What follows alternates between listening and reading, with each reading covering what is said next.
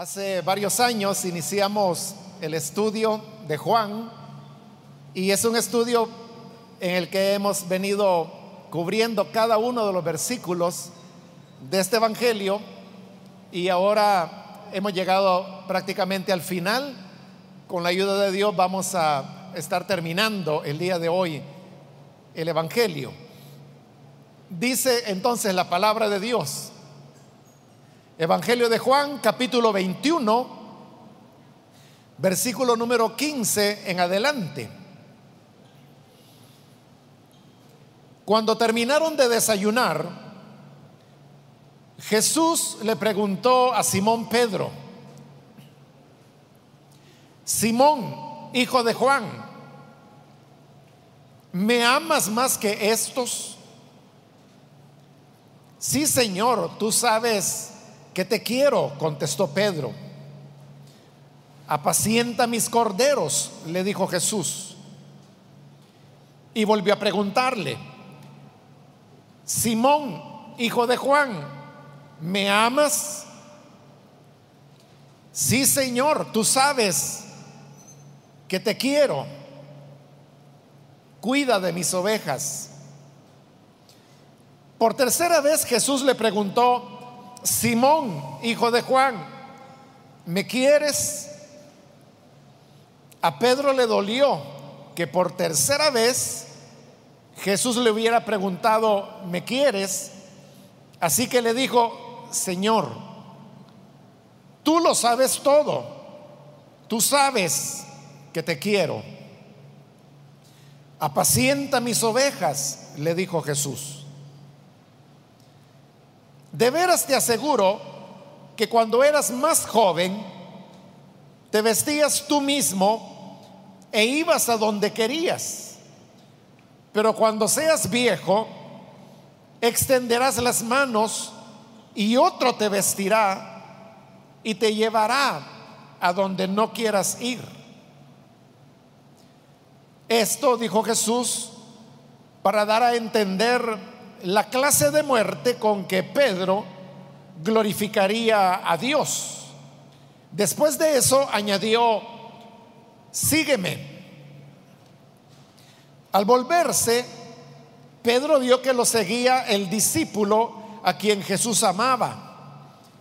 El mismo que en la cena le había se había reclinado sobre Jesús y le había dicho, Señor, ¿quién es el que va a traicionarte? Al verlo, Pedro preguntó, Señor, ¿y este qué? Si quiero que Él permanezca vivo hasta que yo vuelva, ¿a ti qué? Tú sígueme nomás. Por este motivo corrió entre los hermanos el rumor de que aquel discípulo no moriría. Pero Jesús no dijo que no moriría, sino solamente si quiero que Él permanezca vivo hasta que yo vuelva, a ti qué. Este es el discípulo que da testimonio de estas cosas y las escribió. Y estamos convencidos de que su testimonio es verídico. Jesús hizo también muchas otras cosas tantas que si se escribiera cada una de ellas, pienso que los libros escritos no cabrían en el mundo entero. Amén. Hasta ahí dejamos la lectura. Pueden tomar sus asientos, por favor.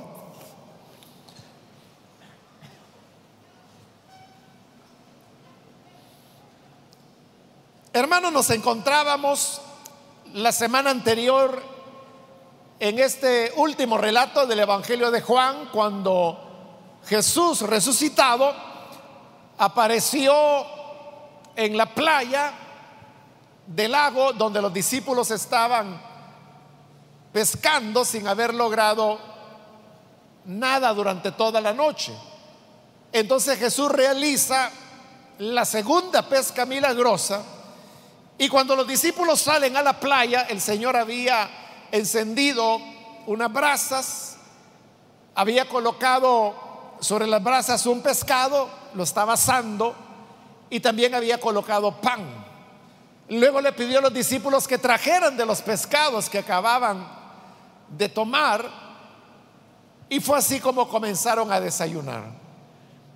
El relato ahora parte del momento cuando han terminado de comer, pues dice el versículo 15 que cuando terminaron de desayunar, estaban terminando, Jesús le pregunta a Simón Pedro. Y ahí es cuando comienzan las tres veces que el Señor le pregunta, en primer lugar, que si Él le ama más que los demás discípulos. Usted sabe que en el griego hay varias palabras que pueden ser traducidas al español como amor. Está la palabra eros, está la palabra estorge, está la palabra ágape, está la palabra filia. De todas estas cuatro palabras en el español se traducen como amar. Pero la verdad es que no las cuatro significan lo mismo. Cada una de ellas en el griego tiene muy definidas sus particularidades. En este diálogo entre Jesús y Pedro, ellos van a estar utilizando dos palabras.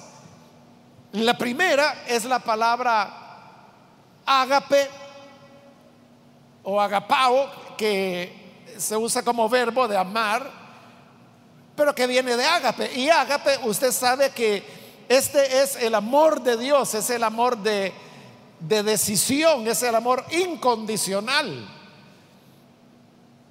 Porque la persona decidió amar a alguien y aunque esta persona ni se lo agradezca o no aprecie ese amor, es fuerte esa decisión de amar. Es el amor más intenso y como le digo, es ese el amor de Dios. La otra palabra es la palabra fileo que viene de filia, que es el amor filial. Este amor filial se expresa, hermanos, en el cariño que se desarrolla con una persona cuando tenemos una relación constante, como por ejemplo con un amigo, con un vecino, con un hermano de la iglesia, con un compañero de trabajo, con un compañero de, estudios. La relación de las personas, que es casi a diario, va desarrollando un encariñamiento. Eso es lo que se llama el fileo, es decir, querer, pero es un querer con un amor fraternal, diferente al agape. Ahora, como le dije hace un momento, el problema es que estas palabras que en el griego son diferentes, y le acabo de explicar la diferencia entre ágape y filia, lastimosamente al español solo pueden traducirse como amor, porque no tenemos otra palabra en español. Y esa es la razón por la cual, por ejemplo, si usted ha estado leyendo de la Reina Valera, usted verá que, que todas las palabras que se usan son amor, Jesús le preguntó a Pedro, ¿me amas? Jesús respondió, sí te amo. La segunda vez volvió a preguntarle, ¿me amas? Por segunda vez Pedro responde, sabes que te amo. La tercera vez vuelve a preguntarle, ¿me amas? Y entonces es cuando le dice, Señor, tú sabes todo, tú sabes que te amo. Pero note, en la Reina Valera todas las palabras son Amar, amar, amar, amar, amar. Aunque en el original son palabras diferentes. Y ya lo vamos a ver porque ahí es donde vamos a entender por qué el Señor le está preguntando y preguntando tres veces a Pedro lo mismo. Lo que ocurre es que él va cambiando de palabras. La nueva versión internacional, que es la que yo estoy utilizando, ha tratado de resolver ese problema traduciendo la palabra ágape como amor, como amar. Pero la palabra fileo, que es el amor filial, aquí lo ha traducido como querer. Por eso es que al leer la traducción NBI, usted pudo escuchar, o si es la que está usando, pudo darse cuenta que, por ejemplo, Jesús le pregunta a Pedro, ¿me amas? Y Pedro lo que responde es, te quiero. Y usted sabe que aún en español hay diferencia entre querer y amar. Y obviamente amar es superior a querer. Entonces vea que hay una diferencia entre la pregunta que Jesús hace y la respuesta que Pedro da. Porque Jesús está preguntando, ¿me amas? Y Pedro está respondiendo, te quiero. Entonces, así como lo traduce la NBI, así es como está escrito en el griego. Entonces, allí vamos a ver por qué es que Jesús le está preguntando y preguntando. Entonces, terminaron de comer y viene la primera vez. Dice el versículo 15 que Jesús le dijo, Simón, hijo de Jonás, ¿me amas más que estos?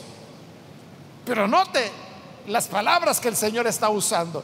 En primer lugar está usando la palabra amar, o sea, está usando ágape. Jesús está hablando del amor incondicional, del amor de decisión, del amor más intenso que el ser humano y Dios experimentan.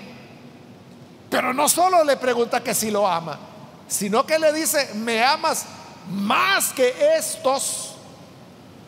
Y cuando habla de estos, ¿a quiénes se está refiriendo? Recuerde que la semana anterior dijimos que eran siete discípulos que estaban reunidos con Pedro ese día. De cinco de ellos se nos dicen los nombres y de otros dos solo se dice que habían dos más, pero no sabemos sus nombres. ¿Por qué Jesús le está preguntando que si lo ama más que estos? Porque eso es lo que Pedro dijo. Cuando Jesús anunció que él habría de ser entregado en manos de pecadores y les dijo, todos ustedes se van a escandalizar y me van a abandonar. Pedro dijo, Señor, aunque todos estos se escandalicen, yo no te voy a dejar. Y si me es necesario morir, mi vida pondré por ti. Entonces fue cuando Jesús le dijo, tu vida pondrás por mí.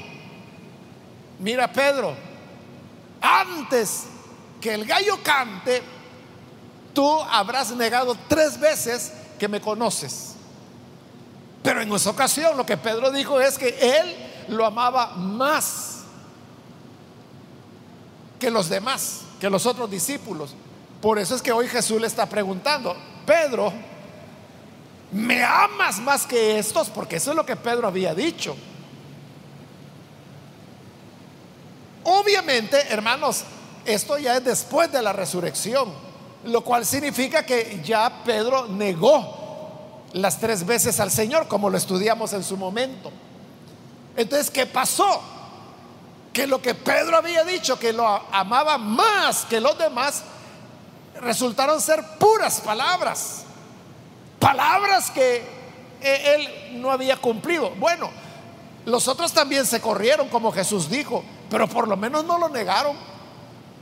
Pedro sí lo hizo. Entonces, lo que está haciendo Jesús aquí con Pedro porque es la primera vez que lo está haciendo, es que está restaurando a Pedro. Porque Pedro, digámoslo así, cayó. Cayó de la gracia de Dios cuando lo negó tres veces. Pero hoy el Señor está hablando con él para poderlo restaurar. Y esa es la gran bondad del Señor, que aunque nosotros le fallemos, él nunca nos abandona. Siempre viene a buscarnos de nuevo. Como vino a buscar a Pedro. Pero en la restauración, en el levantar del pecado, no solamente, hermanos, el Señor anda buscando, mira, me fallaste, pues te perdono. No solo es eso, sino que en esa restauración lo que Jesús quería era que Pedro aprendiera la lección. Y ya vamos a ver que la aprende muy bien. Bueno, de hecho ya la está manifestando Pedro cuando le responde, porque la pregunta de Jesús ha sido muy elevada. Le está preguntando, número uno, que si lo ama con el amor más intenso. Y número dos, más que todos estos. Pero se la pone así elevada, porque eso fue lo que Pedro dijo. Pero oiga lo que Pedro responde. Sí, Señor, tú sabes que te quiero. O sea, Jesús le preguntó, ¿me amas con amor ágape? Y Pedro dice, Señor, yo te quiero con amor filial, porque es fileo el que utiliza ahí, por eso es que la NBI traduce, sabes que te quiero. Pero usted sabe que hay una gran diferencia, ¿verdad? Entre decir yo amo a tal persona a decir yo la quiero. Imagínese que usted está casado o casada y entonces viene digamos, una hermana delante de su esposo y le dice a su esposo, mira gordo, fíjate que yo te amo y tú me amas a mí. Y viene el hermano y le responde, sí, te quiero. ¿Cómo cree que se va a sentir esa hermana? Ella está hablando que lo ama. Y viene él y dice, sí, te quiero como quiere al hermano que está en la otra silla, como quiere al vecino, como quiere al compañero de trabajo, como quiere al compañero de estudio, ¿entiende? Así es aquí la cosa. Jesús le está preguntando, ¿me aman más que estos? Y Pedro responde, Señor, yo te quiero. En esa gran diferencia usted puede ver que ahora Pedro es diferente. Pedro es diferente porque ya no es aquel Pedro jactancioso que antes del Señor ser capturado decía, aunque todos estos ingratos te dejen, yo jamás te voy a negar. Y fue el único que lo negó y lo negó tres veces. Hoy es, él aprendido la lección y es mucho más humilde, ya ni se atreve a decir que ama al Señor. Entonces Jesús dice, bueno, vamos por buen camino. Entonces le va a formular la segunda pregunta, pero ahora le va a bajar intensidad. Bueno, antes de hacerle la segunda pregunta, le dice, apacienta mis corderos. Con lo cual el Señor le está mostrando que no lo ha desechado. Que aunque lo negó tres veces, y aunque él está preguntando, ¿me amas? Y él solo puede responder, te quiero, no por eso lo desecha el Señor, sino que le dice, apacienta mis corderos. Versículo 16, vuelve a preguntarle, pero hoy, hoy baja la intensidad de la pregunta. Simón, hijo de Jonás, ¿me amas? Otra vez Jesús está usando ágape pero note que ya no le está diciendo más que estos. Eh, hoy es como que se le dijera, Pedro, ¿me amas como me aman todos los demás? Y mire la respuesta de Pedro. Sí, Señor, tú sabes que te quiero. Ese es el gran cambio de, de Pedro. Hoy ya ni siquiera se atreve a decir que lo ama como lo aman los otros discípulos. Es segunda vez que Jesús le está preguntando, ¿me amas? Y él vuelve a responder, te quiero. Entonces ya ni se atreve a decir que lo ama igual que los demás, menos decir que lo ama más que los demás, como lo dijo antes de caer. Pero aunque por segunda vez Pedro está diciendo que no se atreve a decir que ama a Jesús igual que los otros discípulos, sino que solo lo quiere, aún así, el Señor le repite su misión, cuida de mis ovejas. Pero en el versículo 17, por tercera vez, Jesús le preguntó, pero ahora baja todavía la intensidad de la pregunta. Y mire lo que pregunta Jesús. Simón, hijo de Jonás, ¿me quieres? Hoy ya no está hablando Jesús de ágape. Hoy está usando fileo, la misma palabra que Pedro ha venido usando. está bien, ya me dijiste que no me amas más que estos. Ya me dijiste que no me amas como estos. Vaya, pero entonces, ¿me quieres por lo menos? ¿Y qué sucede? Era muy fácil, ¿verdad? Que Pedro, Señor, pero si es lo que te he estado diciendo, que te quiero. Pero no. Dice el 17, a Pedro le dolió que por tercera vez Jesús le preguntara, ¿me quieres? ¿Por qué le dolió tanto a Pedro? Porque el hecho de que Jesús estuviera repitiendo y repitiendo la pregunta era como que Jesús no estaba satisfecho con las respuestas. Como que Jesús quería asegurarse del amor de Pedro. Pero la experiencia ha cambiado tanto a Pedro que termina diciéndole, Señor, tú lo sabes todo y tú sabes que te quiero. Pero mire lo que Pedro está haciendo. ya no es él. Como anteriormente dijo, no, es que yo no te voy a dejar, yo no te voy a negar. Si es necesario morir contigo, moriré contigo. ¿Por qué no puedo seguirte, Señor? Mi vida pondré por ti. O sea, ya no es Él el que habla de sí mismo, sino que le dice, bueno, Señor, ya no voy a decir si te quiero o no te quiero.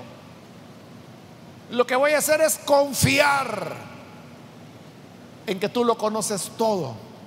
Y como tú lo conoces todo, tú sabes que yo te quiero.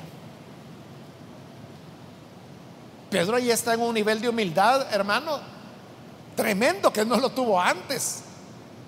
Por eso le digo, cuando Jesús viene a restaurar a una persona, no solo viene a perdonarla, sino que viene a darle enseñanzas. Y Pedro aquí está aprendiendo esas lecciones, esas enseñanzas. Porque él llega al, al punto tan humilde de decir, ya no voy a hablar nada de mí, sino que voy a confiar en que el Señor lo sabe todo y Él sabe que hay en mi corazón, Él sabe que yo lo quiero. Eso ocurre con las personas que verdaderamente han crecido en el Señor. Porque cuando es usted el que se defiende, es cuando, cuando usted dice, es que no, yo sí, yo tomo en serio las cosas del Señor. No, cuando a mí me dicen algo, yo lo hago. Ahí es usted hablando de usted mismo. Y podrían cuestionarlo. Y no, es que usted no tiene verdadero amor por Dios. Usted ya se enfrió. Usted está lejos del Señor. Se ha carnalizado, como le gusta decir a la gente.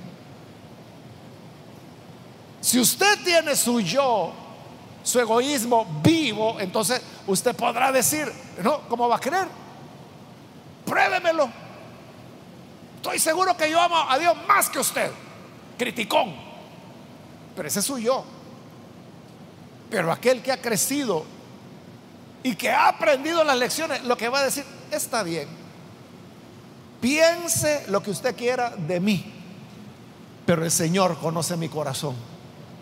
Y Él sabe si lo amo, si no lo amo, si estoy frío o no estoy frío, si me he carnalizado o si me he mundanalizado o no, Dios lo sabe y a mí me basta con que Él conoce todo. Hay una gran diferencia, ¿verdad? Entre que la persona se defienda a sí mismo, defienda su yo, o que simplemente confíe en que lo importante es que el Señor lo sabe Él es el que me va a juzgar. A Él es a quien yo le voy a dar cuentas. Por lo tanto, no me preocupa lo que el humano pueda pensar. Entonces reitera Pedro por tercera vez, tú sabes que te quiero. Entonces Jesús vuelve a decirle, apacienta mis ovejas. Le vuelve a pedir que siga con el ministerio al cual lo ha llamado.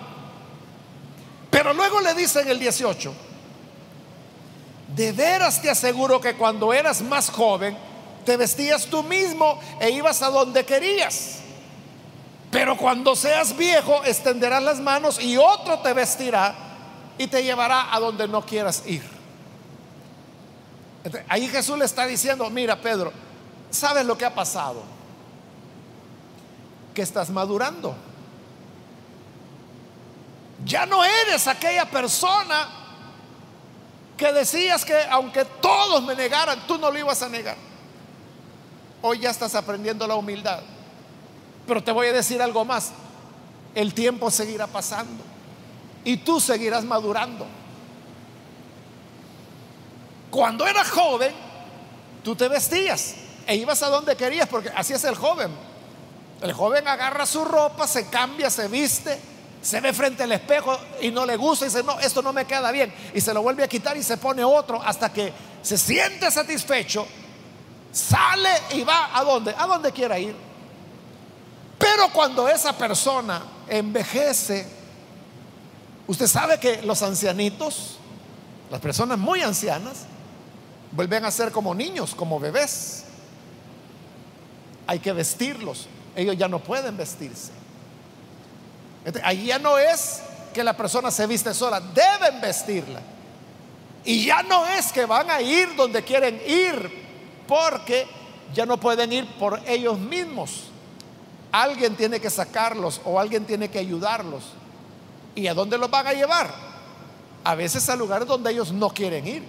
Quizás el ancianito no quiere ir al médico porque ese día le toca consulta, pero usted sabe que necesita de la atención médica. Entonces lo que le dice, mire, vamos a ir a dar una vuelta por ahí, vamos a ir a tomar un fresco y lo lleva a la clínica. Y ahí es donde no quería ir, pero ¿qué va a hacer? Si él solo no se puede marchar, él solo no puede decidir, o, si es ancianita, ¿verdad? Ella sola no puede decidir a dónde ir o a dónde sí ir. Eso es lo que Jesús le está diciendo. Pero en eso de que cuando seas viejo te van a vestir y te van a llevar a donde tú no quieras ir, dice el versículo 19, esto dijo Jesús para dar a entender la clase de muerte con que Pedro glorificaría a Dios. Recuerde que cuando este evangelio fue escrito, Pedro ya había muerto. Y por eso es que esas palabras que Jesús dijo, hoy las están interpretando los redactores del Evangelio. Dice, ah, ahí Jesús estaba hablando de la manera como Pedro habría de glorificar al Señor con su muerte. Y eso hablaba ya de martirio. Y efectivamente, Pedro murió martirizado, él murió crucificado en las obras de los padres de la iglesia, como Tertuliano, como Eusebio, ellos son los que relatan, claro, eso ya no está en la Biblia, ¿verdad? Pero son otros libros que escribieron los primeros cristianos, allá por el año 200, y ellos relatan cómo Pedro fue martirizado por los romanos, crucificado. Y de ellos es la historia que dice que Pedro pidió que no lo crucificaran porque así era como su Señor había muerto. Pero como esa era la pena que, que le habían impuesto, ahí hermano no es como quiere que lo matemos, ¿verdad? Le impusieron morir crucificado, que recuerde que esa era la pena de muerte para los subversivos, para los rebeldes. Es decir, la misma razón por la cual habían crucificado a Jesús. Entonces Pedro, al ver que tenía que ser crucificado, pidió que lo crucificara con la cabeza para abajo y los pies para arriba, y así lo crucificaron. Pero él no quiso ser crucificado igual que Jesús porque sentía que no merecía ese privilegio. Pero entonces note,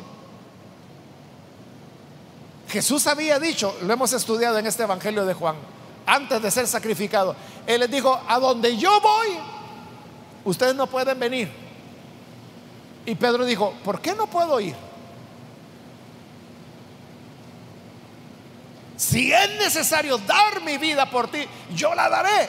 Y ahí es cuando Jesús dijo, ay Dios Pedro, tu vida vas a dar por mí. Y fue cuando le dijo, no, tú me vas a negar. Hoy le dijo, no me puedes seguir, pero me seguirás después. Y ese después fue aquí. Ese después es el que Jesús está anunciando cuando le dice, cuando seas viejo, te van a vestir y te van a llevar a donde no quieras ir. Y así fue. Es decir, que lo que antes Pedro no pudo hacer, después sí pudo hacerlo. ¿Y cuál fue la diferencia? El tiempo.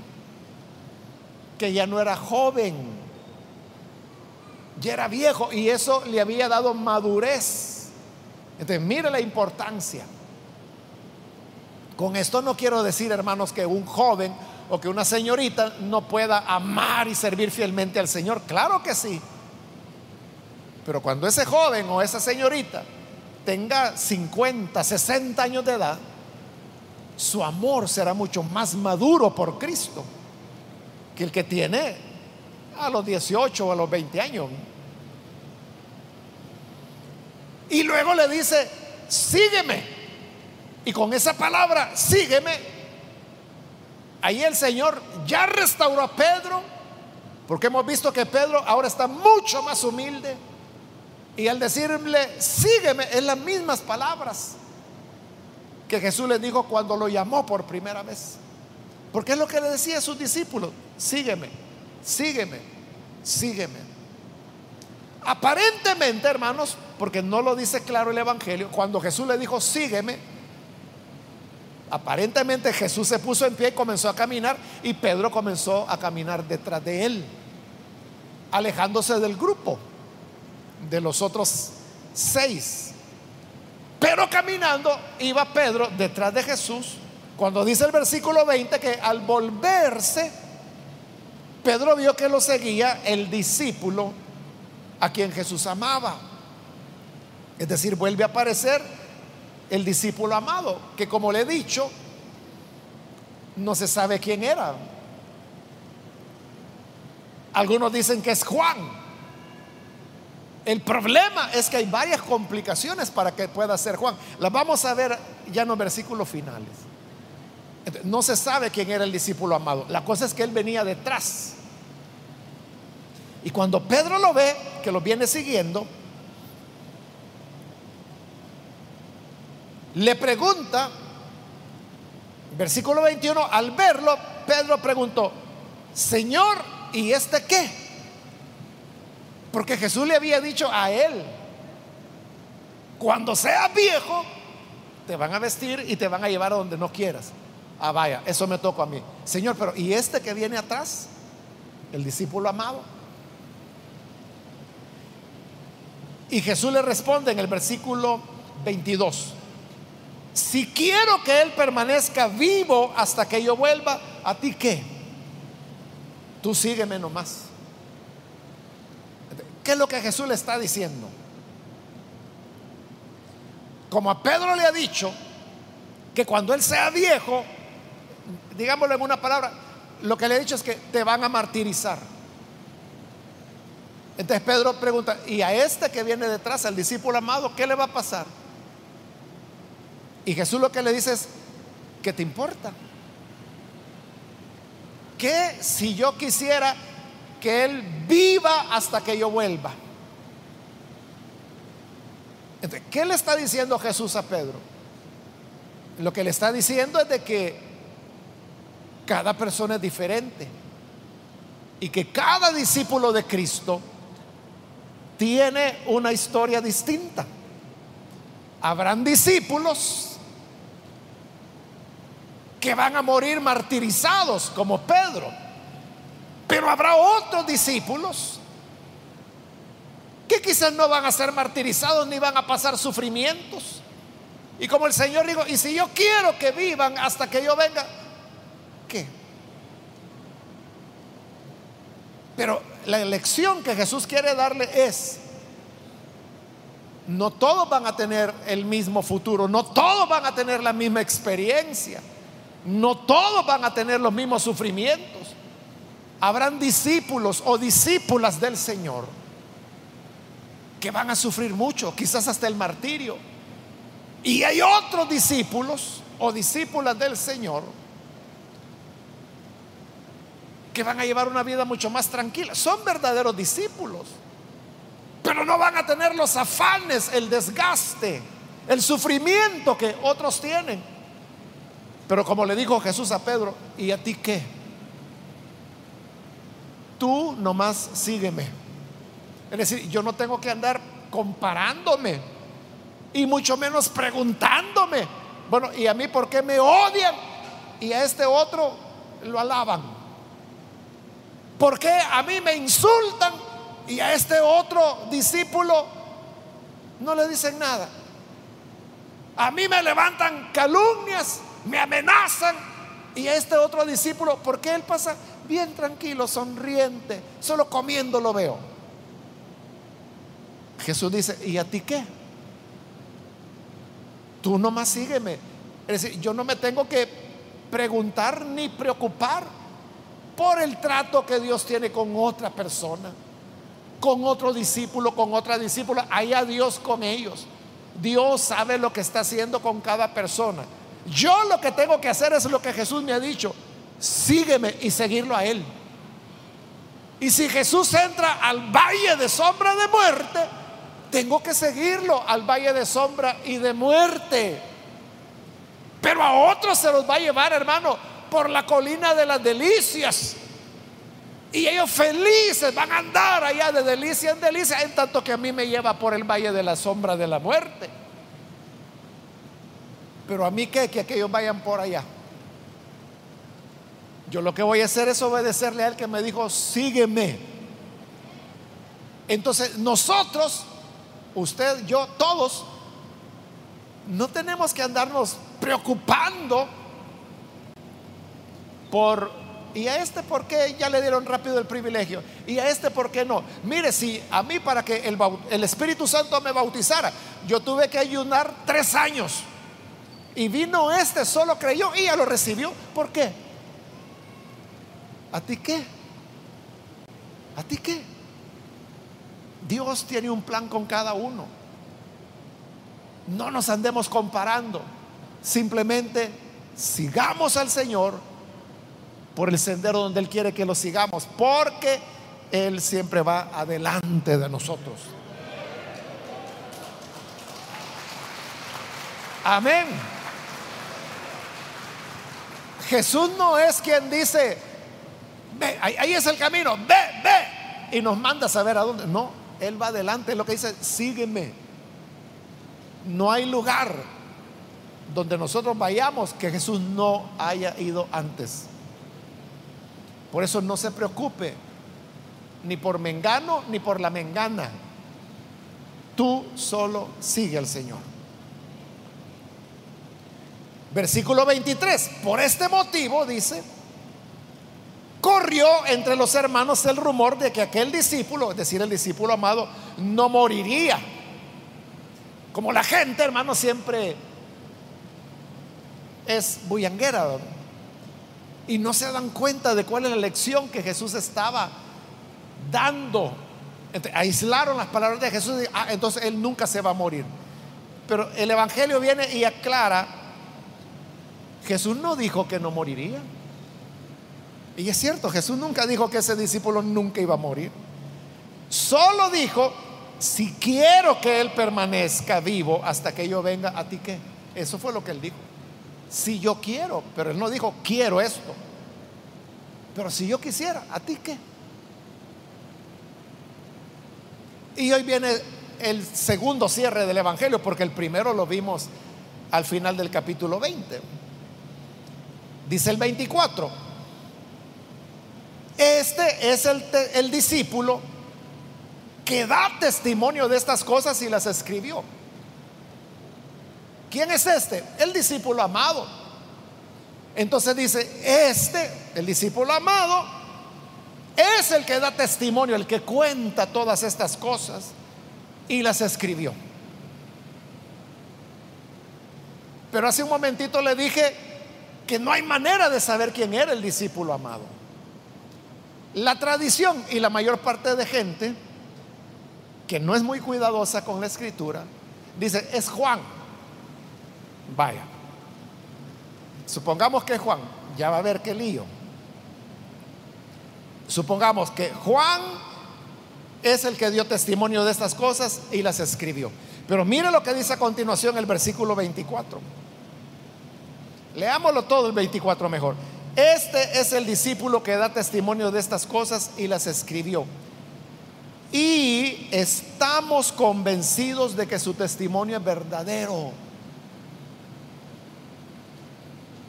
Fíjese lo que dice ahí. Estamos convencidos de que su testimonio es verídico. Estamos convencidos. ¿Estamos quiénes? ¿Quiénes son los que están diciendo estamos convencidos que lo que dijo es verdad? ¿Quiénes son esos? Y vea esto otro. Si uno ve con cuidado el versículo, se va a dar cuenta de esto, que los que están narrando son ese estamos, ese grupo de personas que no sabemos quiénes son. Como dice, estamos convencidos, es un plural, ¿verdad? Entonces son más de dos, pero pueden ser tres, cuatro, cinco, diez, quince, veinte, cien personas. No sabemos quiénes son, pero ellos son los que están narrando. Porque ellos son los que dicen, estamos convencidos de que su testimonio es verdadero. Ellos son los que están contando que ese discípulo amado es el que dio testimonio y escribió, pero lo están contando ellos. Entonces, ¿qué significaría esto? Que si el discípulo amado es Juan, como cree la mayor parte de gente, que es una probabilidad, ¿verdad? Pero hay dificultades como esta, que si de verdad el discípulo amado era Juan, oh, muy bien. Entonces Juan dice, es el que contó estas cosas y las escribió. Pero ¿quién las ha estado relatando? Ese grupo de estamos, de los que dicen estamos convencidos. Ellos son los que están contando. Entonces, ¿qué significaría esto? Que Juan solamente fue un secretario. Que los que estaban dictando es ese grupo de personas que dice estamos convencidos. Y Juan era solo el secretario. ¿Lo ve? Entonces, ¿qué significaría esto? Que Juan no sería el autor del Evangelio, como creen las personas que piensan que él fue el discípulo amado, sino que los verdaderos autores serán ese grupo de personas que dicen que ellos son los que están convencidos y están contándonos que el testimonio de ese secretario, que es el discípulo amado, es correcto, porque ellos son los que están contando lo que Jesús hizo y dijo. ¿Comprende? Vaya, pero si hasta ahí la cosa está complicada, se la voy a complicar más. Bueno, no yo, sino que el siguiente versículo, el 25, que ya es el cierre, donde dice, Jesús hizo también muchas otras cosas, tantas que si se escribieran cada una de ellas, oiga, pienso que los libros escritos no cabrían en el mundo entero. Pero oiga el verbo, pienso, está en singular. Es decir, que es una sola persona la que hoy está diciendo, pienso que si se escribiera todo lo que Jesús hizo, no cabrían en el mundo los libros que habrían de escribirse. Pero ¿quién es ese que piensa eso? Entonces resulta que hay otra persona que está terminando el Evangelio y que ya no es el grupo y que tampoco es el discípulo amado, sino que alguien que mucho menos sabemos quién es, pero que dice que él piensa que si se escribiera todo lo que Jesús hizo y dijo, no cabrían en el mundo los libros que habrían de escribirse. Entonces, ¿en qué quedamos? ¿Es el discípulo amado el que dio el testimonio o es el grupo de los que estamos, los que han relatado todo este evangelio? ¿O es ese yo pienso, ese fulano que saber quién es, verdad? Que está cerrando el evangelio, el que lo inició. ¿Cuál de los tres? No hay manera, hermanos, en que podamos responder estas preguntas. Pero este fenómeno viene a reiterar lo que yo le dije desde que dimos la introducción a Juan y que yo he venido haciéndolo en todo el Evangelio. Y es que en todo este estudio, que nos ha tomado años, yo le he estado hablando de los redactores del Evangelio de Juan. Los redactores, los redactores. ¿Quiénes son esos redactores? Pues entre ellos estaban el grupo de el estamos, estaba el yo pienso, estaba el discípulo amado que dicen que da testimonio de estas cosas y que las escribió. Todos ellos son los autores. Por eso es que decir que el Evangelio de Juan lo escribió Juan, esa es una tradición simplemente, que no tiene asidero en escritura. Porque como puede ver, cuando uno toma en serio los pasajes y comienza a examinarlos y analizarlos, uno se da cuenta que no es tan simple como parece. El pensamiento final con el que termina, hermano, el Evangelio, es que Jesús es maravilloso. Hizo muchas cosas que no quedaron escritas ni en Juan ni en ninguno de los evangelios. Y en otras ocasiones Jesús dijo cosas que tampoco quedaron ni en Juan ni en ningún otro evangelio. Un ejemplo de eso es cuando Pablo, en su carta a los Corintios, cita y dice, como Jesús dijo, más bienaventurado es dar que recibir. ¿A dónde está eso en los evangelios? No está. Pero Pablo sabía, por la tradición oral, que en alguna ocasión, que no la registran los evangelios, Jesús dijo, más bienaventurado es dar que recibir. Y si Pablo no escribe esa palabra, lo hubiéramos perdido para siempre, como hemos perdido muchas otras palabras y muchos otros hechos de Jesús que no quedaron escritos. ¿Por qué no se escribieron? Porque dice este hermano que piensa que no cabrían en el mundo todos los libros. Pero como se dijo en el cierre primero del capítulo 20, pero lo que sí se escribió es suficiente para que creamos y que creyendo tengamos la vida eterna. Eso es lo que el Señor quiere. Y para tener esa vida es suficiente con lo que sí está escrito. No debemos preocuparnos por lo que no quedó escrito. Mejor preocupémonos por lo que sí está escrito y aprendámoslo bien. Mi palabra final, hermanos, para terminar el Evangelio, es que cuando Jesús dijo las palabras, si quiero que Él permanezca vivo hasta que yo vuelva, a ti qué, tú solo sígueme. Esas son las últimas palabras que Jesús dice en el Evangelio de Juan y es la última vez que se le menciona a él. Entonces usted se puede imaginar el cuadro. Recuerde, estaba amaneciendo a la orilla del lago de Galilea. Acababan de desayunar. Jesús se puso en pie y le dijo a Pedro, sígueme. Y Jesús comenzó a caminar y Pedro venía detrás. Luego Pedro se da cuenta que más atrás viene Juan y es cuando le hace la pregunta. Y es cuando Jesús le dice, a ti no te importa lo que yo voy a hacer con él o con cualquier otro. Sígueme tú. Tú solo sígueme. Y obviamente Jesús siguió caminando. Y Pedro siguió caminando detrás de él. Y más detrás venía el discípulo amado caminando detrás de ellos dos. Entonces ahí los tiene.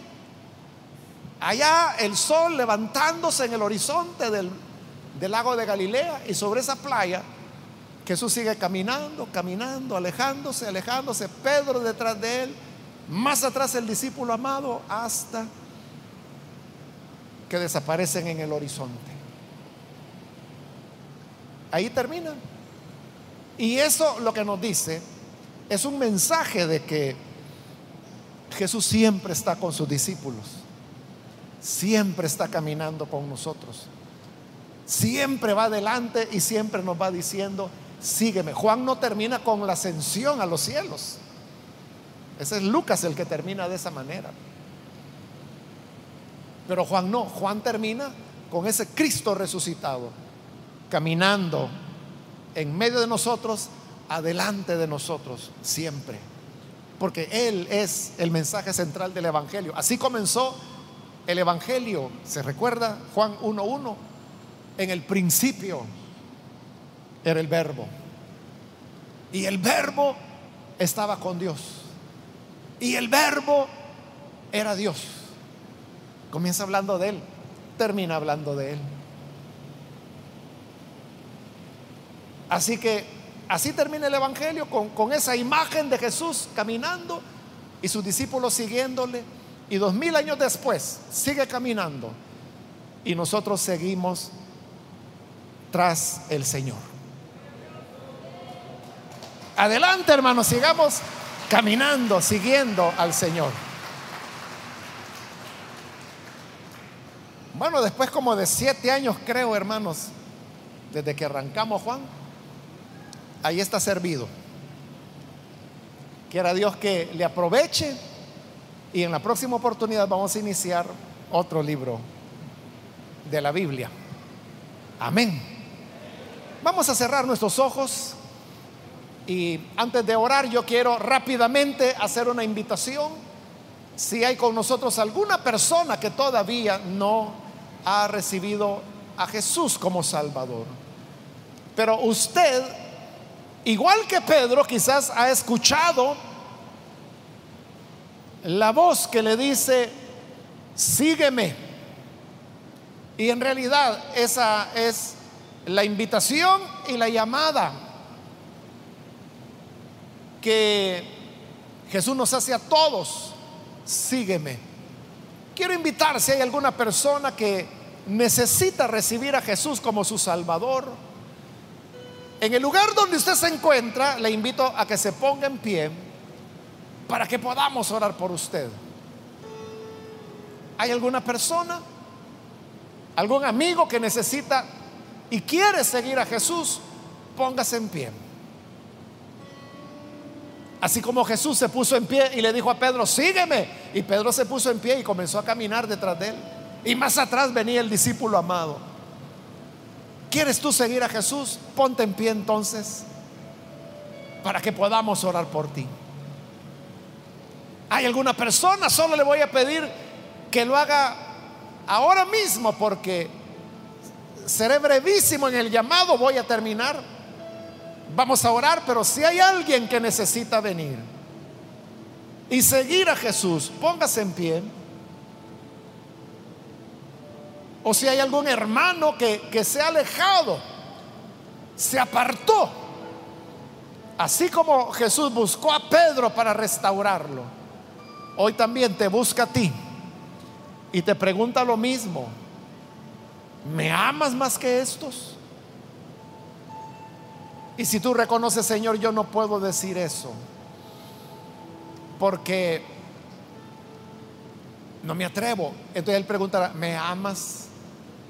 Y si aún no te atreves a eso, te preguntará, ¿me quieres?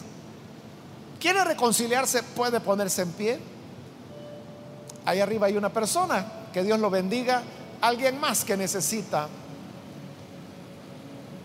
recibir al Señor por primera vez o reconciliarse.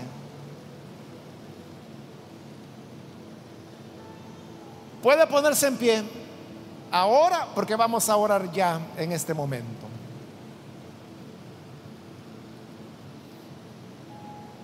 A usted que nos ve por televisión también le invito para que oiga el llamado del Señor que le dice, sígueme. Ore con nosotros y reciba al Señor Jesús en esta oración. Padre amado, gracias te damos por tu gran bondad y porque tu misericordia es grande. Y aun cuando nosotros fallamos, nos alejamos de ti, nos acobardamos, pero siempre vienes en nuestra búsqueda para enseñarnos y hacernos más dependientes de ti. Te ruego, Padre, por cada persona, aquí en este lugar, como a través de los medios de comunicación, que hoy se unen a esta oración, que los perdones, les transformes y les enseñes a ser dependientes de ti, poner su confianza en ti y seguirte cada día. Ayúdanos a todos, a tu iglesia, para que no nos preocupemos por los demás, por lo que tú has planeado para ellos. Gracias por tener un plan para cada persona. Pero ahora entendemos que para cada uno es un trato diferente. Ayúdanos a seguirte en el trato que tú tienes con cada uno de nosotros. Esa es nuestra oración por Jesucristo nuestro Salvador. Amén y amén.